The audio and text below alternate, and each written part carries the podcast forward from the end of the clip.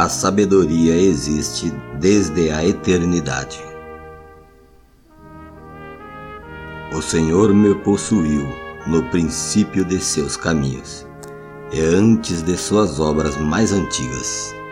Desde a eternidade fui ungida, desde o princípio, antes do começo da terra. Antes de haver abismo fui gerada, e antes ainda de haver fontes carregadas de águas. Antes que os montes fossem firmados, antes dos outeiros, eu fui gerada. Ainda ele não tinha feito a terra, nem os campos, nem sequer o princípio do pó do mundo. Quando ele preparava os céus, aí estava eu. Quando compassava ao redor a face do abismo. Quando firmava as nuvens de cima, quando fortificava as fontes do abismo.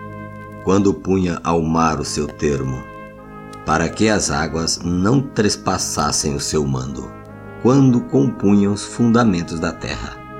Então eu estava com ele, e era seu aluno, e era cada dia suas delícias, folgando perante ele em todo o tempo, folgando no seu mundo habitável, e achando as minhas delícias com os filhos dos homens.